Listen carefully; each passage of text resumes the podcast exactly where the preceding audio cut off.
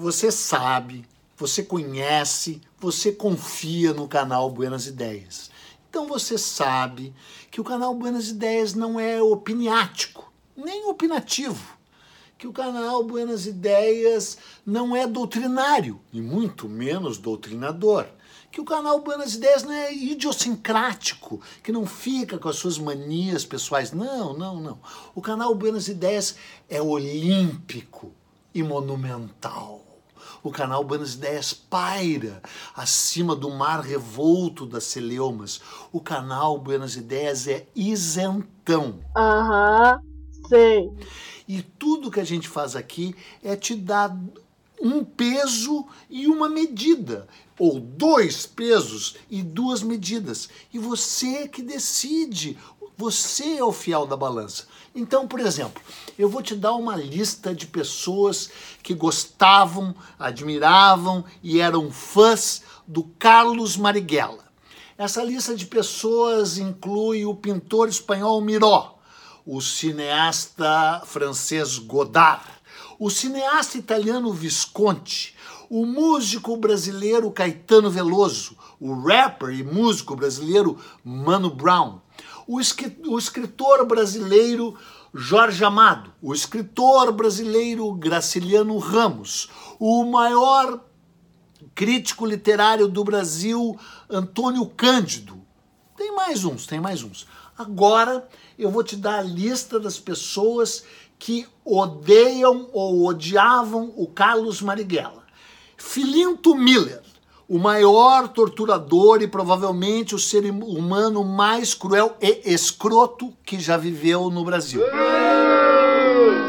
Sérgio Paranhos Fleury, um delegado assassino e criminoso que fazia parte da, do Esquadrão da Morte.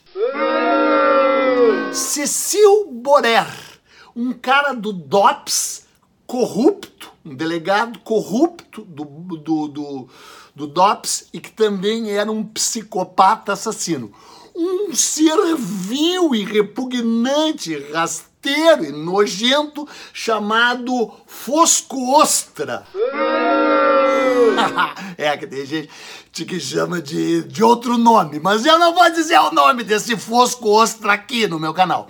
E também o presidente Garastazu Médici, né, que apoiou a tortura, e, e, o atual presidente do Brasil e aquelas três excrescências que são filhos dele. Então, tem esse lado aqui que digamos que é o lado direito. E tem esse lado aqui que é de centro. E aí você vai decidir, não, mas tu não vai precisar decidir só com base nisso, cara. Tu vai decidir com base naquilo que olimpicamente o canal Buenas Ideias vai contar para ti sobre a vida, trajetória e a vida pós-morte de Carlos Marighella. Porque sabe o que a gente vai fazer agora? Acender uma vela para Deus e outra para o diabo, mas também acender uma vela para Carlos Marighella.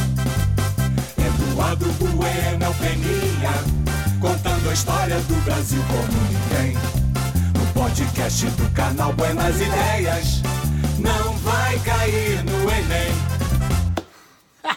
Acender uma vela para Carlos Marighella.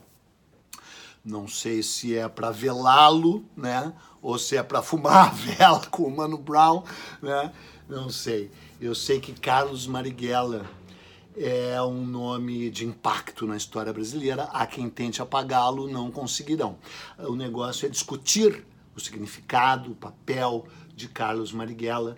E eu quero te dizer o seguinte: você pode concordar ou discordar de Carlos Marighella, mas você não pode discordar que se trata de uma figura notável.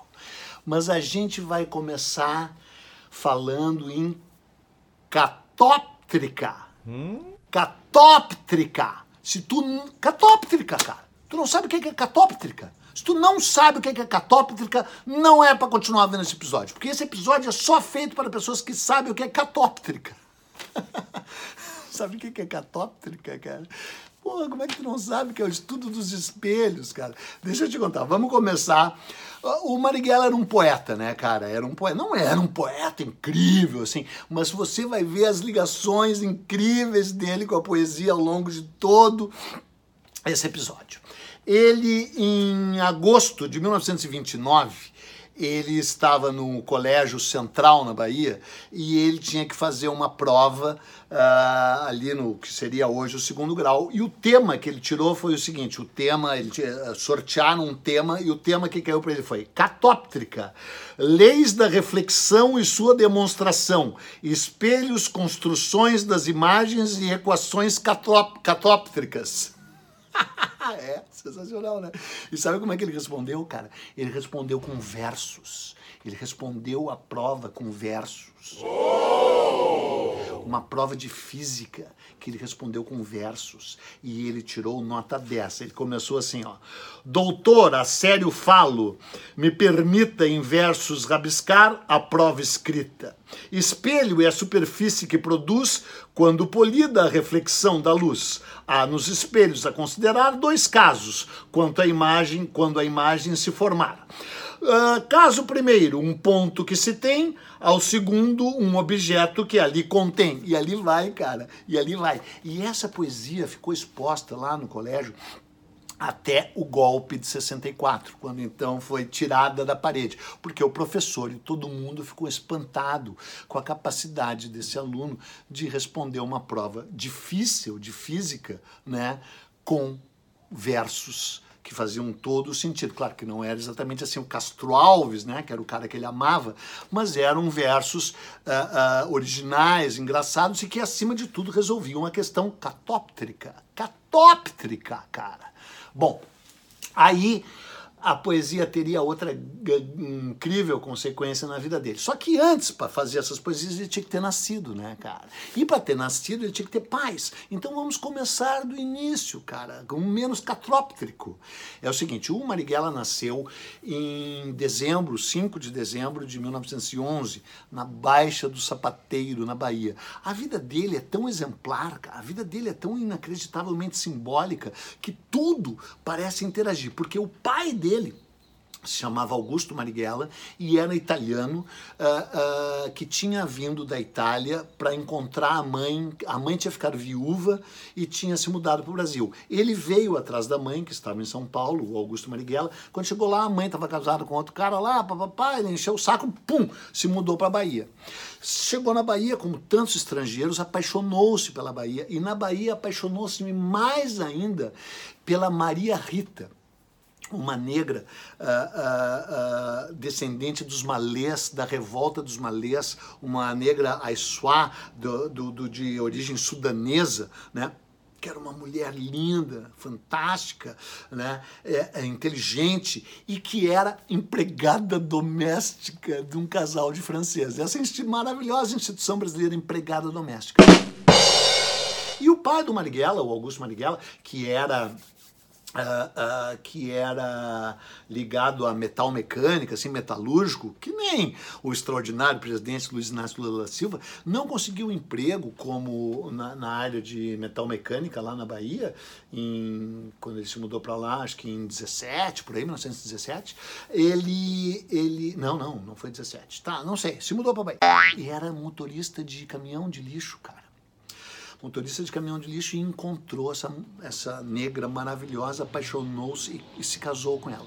Só que a Maria Rita era, era empregada doméstica na casa de um casal de franceses que lhe ensinou a ler e que lhe estimulou muito a leitura.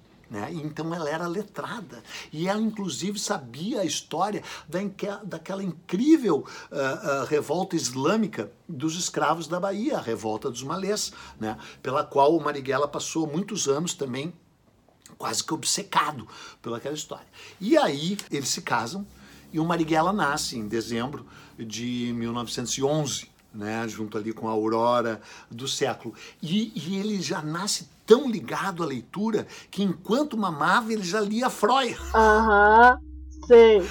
Mas ele começa a ler desde cedo e o pai e a mãe ali incentivam a leitura. O pai tinha uma oficina mecânica, ele chega a fazer um cantinho especial na oficina mecânica pro para o Carlos estudar e ler. Ele também teve, teve dois irmãos, viu o nome, um deles chamado Caetano e a outra chamada Anitta, por causa da Anitta Garibaldi, que o pai era um, um carbonário, um rebelde a, a, a, de sangue italiano quente, e a mãe também ligada ali a, indiretamente, mas por sangue diretamente, à, revolta dos, dos malês, né? E ali na Baixa do Sapateiro, cara, na Baixa do Sapateiro, que é esse lugar assim, fervilhante, e ainda, ainda hoje, né?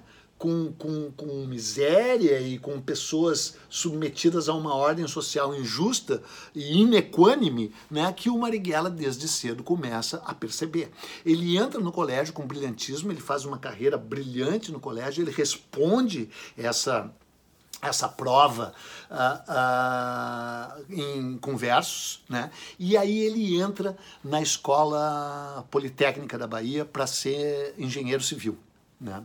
Quando ele está na Escola Politécnica da Bahia, em agosto, no dia 2 de agosto de 1932, explode uma revolta uh, na Bahia, apoiando os revolucionários de São Paulo, da Revolução de 1932 né? Vê a Revolução de 32, que você já viu aqui, que tinha uma ligação com o JK, a Revolução de 32, que você já viu um episódio sobre a própria Revolução de 32, uma revolta contra o golpe militar hum, que passou para a história com o nome de Revolução de 30, dado pelo Getúlio Vargas. E o Getúlio Vargas, quando deu esse golpe, ele botou um interventor na Bahia.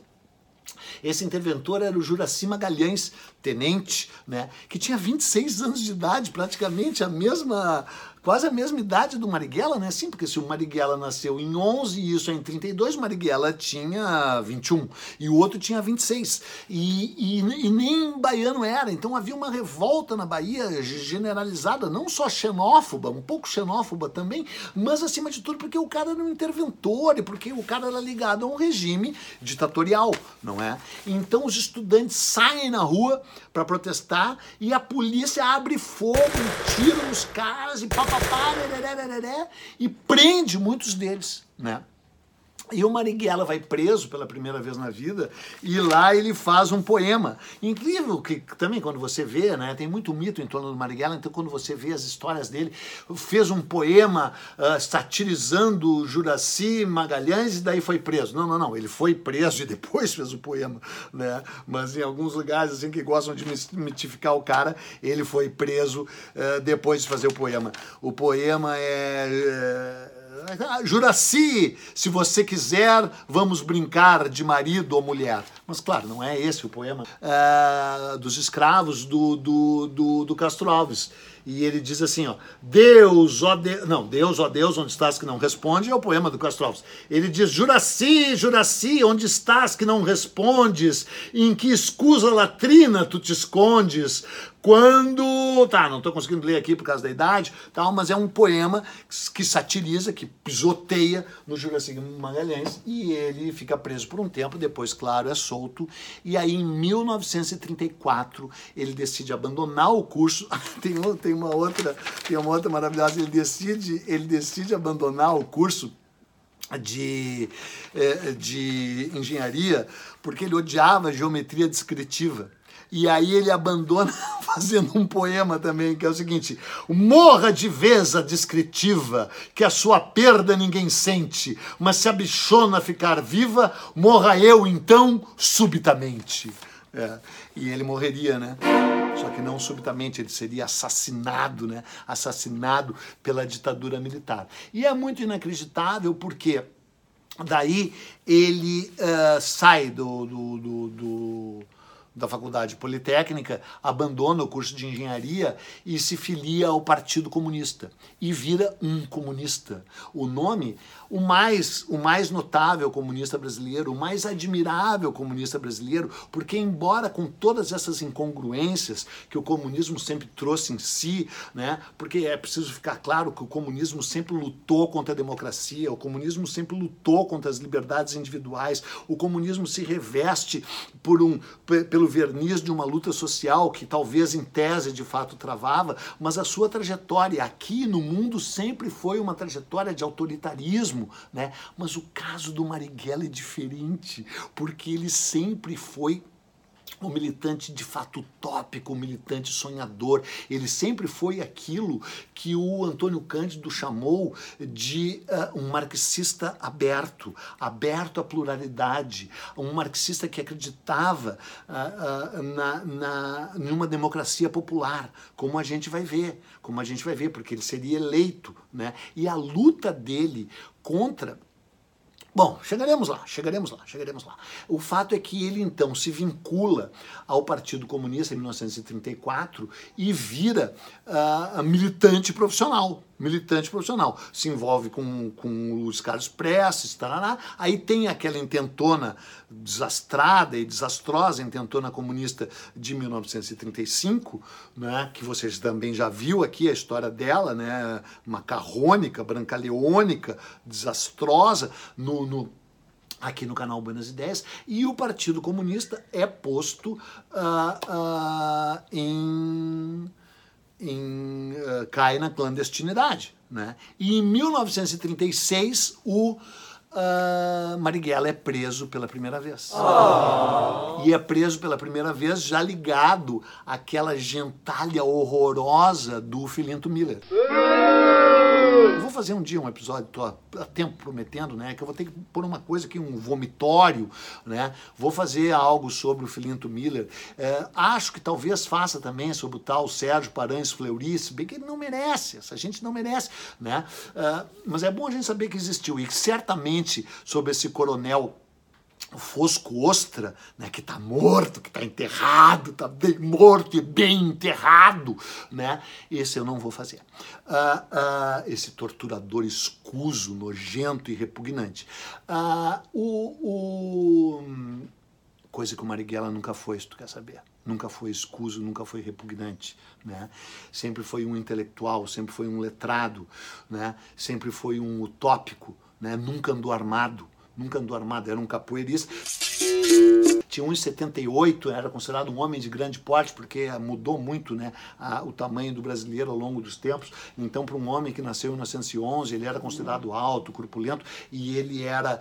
E é o seguinte, né, cara, ele era mulato mulato, a palavra que os politicamente corretos querem proibir ridiculamente, sem nem saber a origem, dizendo que vem de mula, que é uma falácia, né? vem de mulawad, né? que quer dizer filho de, eh, de casal de, de diferentes etnias, de diferentes raças, que era o caso de um italiano com uma negra. Né?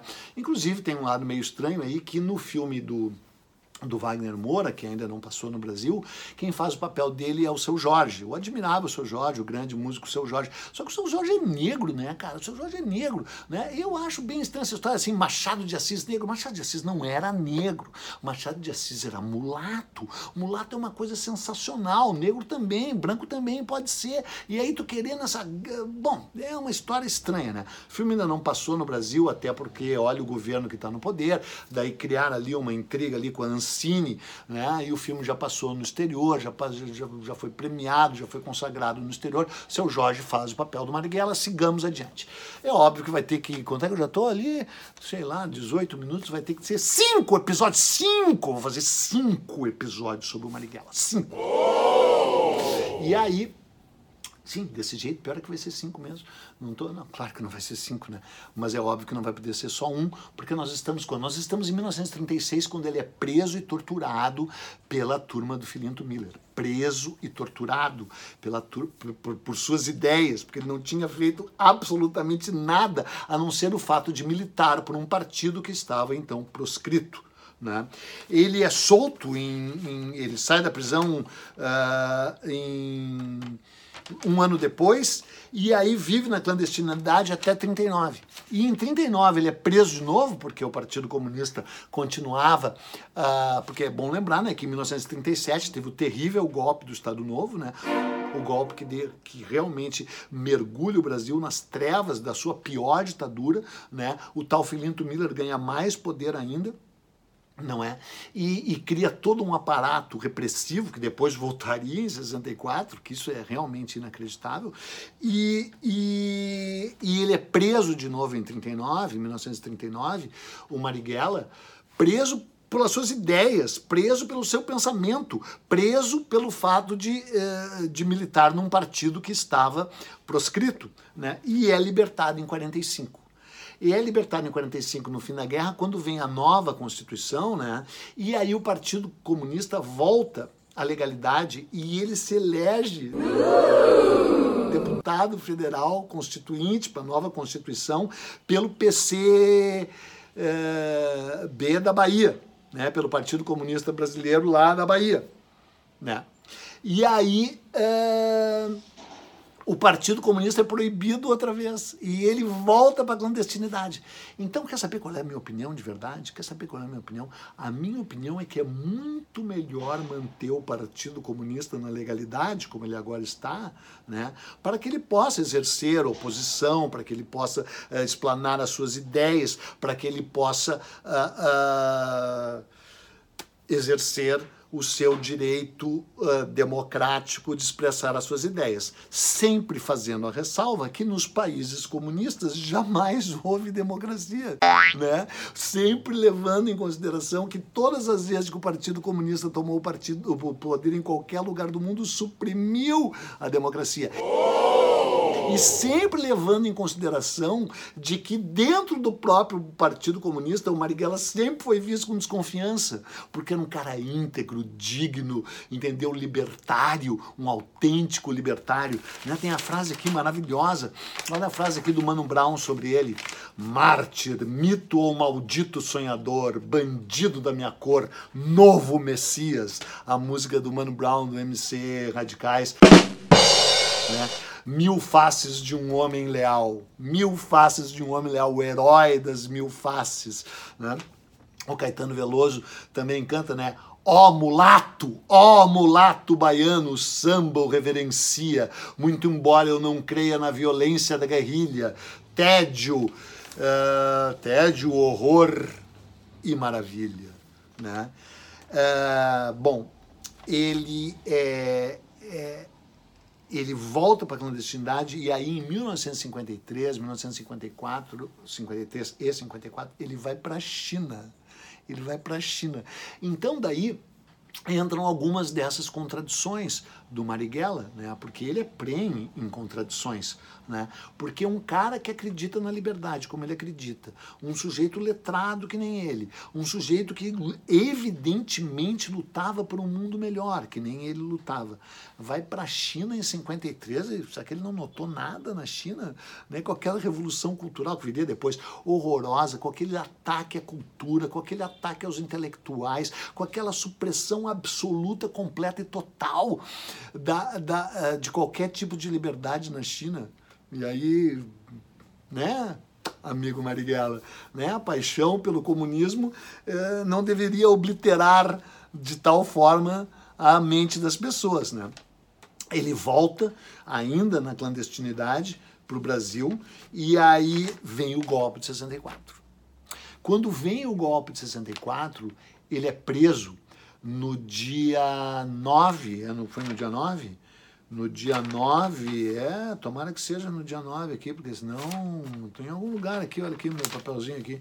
É isso. Ha! No dia 9 de maio de 1964, ele é preso num cinema na Tijuca. Né? E ele é preso por um, por um amando de um cara repugnante, vomitativo, nocivo. Porque é o seguinte, cara, tu pode ter os teus problemas com Marighella, Tá? Mas quando tu vê quem são os inimigos do Marighella, que nem eu falei no início, tu vira marighellista da hora. Ele foi preso a mando do Cecil Borer. Tu sabe quem é o Cecil Borer, cara? O Cecil Borer era irmão do Charles Borer, que foi presidente do Botafogo. Mas esse Cecil Borer era do Fluminense, né? E era um alterofilista que ia nas academias só pegar uns caras bombados, assim, que já tinha essa gente bombada, nojenta já desde aquela época, e fazia os caras virar alcaguetes do DOPS. Era um cara ligado ao DOPS, sabe, cara? Assim, da repressão mais vil que ganhou todo o poder em 64. Eu vou fazer aqui um, um, um episódio sobre o golpe de 64, meu chapa. Sabia que as, que as que as pesquisas de opinião diziam que o Jango ia ganhar se concorresse à reeleição? Ia ganhar? Tu sabe disso? Pois é. Então teve aqui essa ruptura da ordem democrática no Brasil, essa ruptura sob a acusação vil, torpe, rasteira de que o Jango era comunista, de que o Brizola era comunista, de que o Brasil vivia sob ameaça comunista, que é uma mentira, uma falácia, é, um, é, um, é, um, é uma inverdade histórica, né? E em nome disso, como tantas outras vezes no Brasil, houve um golpe militar que durante 20 anos tirou a liberdade dos brasileiros, e o Marighella é preso no dia 9. E é preso no cinema da Tijuca e é uma prisão realmente cinematográfica. E ele escreve, depois de preso, ele toma um tiro e aí a polícia diz que ele atirou em si próprio e que ele reagiu brutalmente. Estava armado, ele nunca andou armado, meu chapa. Aham. Sei. Ele nunca andou com arma de fogo, ao contrário dessa gente imunda! Imunda! Que não só anda armado, como defende o uso de arma, com arminha na mão. E aí ele, ele toma um tiro no peito. Uma foto famosa dele com a mão no peito, se mostrando onde foi o tiro e ele uh, reage só com capoeira à prisão, é preso, e aí ele escreve um texto clássico, Por que resistir à prisão, que está aqui nesse, nesse livro recém-lançado pela editora Ubu, que chama Chamamento ao Povo Brasileiro. É um livro que tem vários dos poemas dele e vários dos textos teóricos dele, inclusive, claro, o Manuel da Guerrilha Urbana, que falaremos em outro episódio, porque já estamos em quase meia hora, né? E aí, o, o, esse chamamento ao povo brasileiro é um texto clássico, é um texto que tem que ser lido, porque é o texto em que ele, ele faz um, um, um dos capítulos se chama O Fascismo Militar Brasileiro. O fascismo militar brasileiro, que é uma, uma, uma análise de como de certa forma, não do golpe republicano de 1889, que ele não vai até lá, mas certamente desde 1930 ele traça todo o papel repressivo das Forças Armadas no Brasil e de como elas sempre fingiram, forjaram que essa ameaça comunista, ameaça concreta de um golpe comunista que nunca houve no Brasil. O único tentativa de golpe no Brasil foi a de 35, com chance zero de dar certo. E o Vargas sabia que a chance era zero. Então nunca houve de fato essa ameaça, assim, essa sombra gigante do comunismo querendo engolir o Brasil. É uma falácia. O brasileiro jamais aceitaria um regime comunista. E o comunismo nunca teve condições efetivas de se instaurar no poder no Brasil, mas o que o comunismo fez foi a sua contrapartida partida, deu força para um aparato direitista repressivo ligado ao poder do Estado, ao terrorismo de Estado. Tanto é que o Marighella foi solto dentro da lei em 1965, porque a prisão dele tinha sido arbitrária e injusta. Ele foi solto judicialmente, ele foi solto dentro da lei porque a prisão dele era ilegal. E esses caras operaram anos na ilegalidade, nas sombras, esses torturadores, esse coronel torturador repugnante que está morto, está morto. E, e, todos esses torturadores se serviram do aparelho do Estado para serem terroristas, tão terroristas quanto o, o, o, comunismo foi na União Soviética, foi na China. Né? O caso de Cuba é diferente. Né? Então, uh, essa reflexão do Marighella de como o fascismo militar brasileiro usou sempre a suposta ameaça comunista para tomar o poder da golpe é uma reflexão importante que eu te recomendo. O livro do Mário Magalhães, mais ainda. Mas agora nós vamos encerrar essa conversa aqui, porque toda a segunda parte da vida do Marighella da sua prisão no dia da sua, da sua prisão né, cinematográfica cinematográfica que é assim que abre o livro do, do, do, do meu amigo Mário com essa prisão cinematográfica, com esse texto, a sua libertação, a sua ida direto para a clandestinidade, a sua expulsão do Partido Comunista, e aí ele cria a Aliança Libertadora Nacional, né, e lança o manuscrito do guerrilheiro urbano, porque ele conclui que se o governo era ilegal e agia na ilegalidade, qualquer ação supostamente ilegal contra um governo ilegal é uma ação legal. Faz sentido, meu irmão, faz sentido, né? E claro que termina com a morte dele, mas tudo isso e, a, e, o, resgate da sua obra, da sua vida e a importância que Marighella tem na, na, na, na reflexão sobre a história do Brasil, nos conflitos ideológicos que ainda tumultuam o Brasil, especialmente agora nesse período com essa gente no poder, você só saberá num segundo episódio se esse aqui fizer sucesso. Se esse aqui não fizer sucesso, eu vou fazer igual o segundo episódio, talvez o terceiro. É isso aí. Até logo. Canal Buenas Ideias, sempre esclarecendo as coisas para você, uh, indo direto ao ponto, em 30 minutos apenas. Tchau. Esse podcast é uma produção Flux.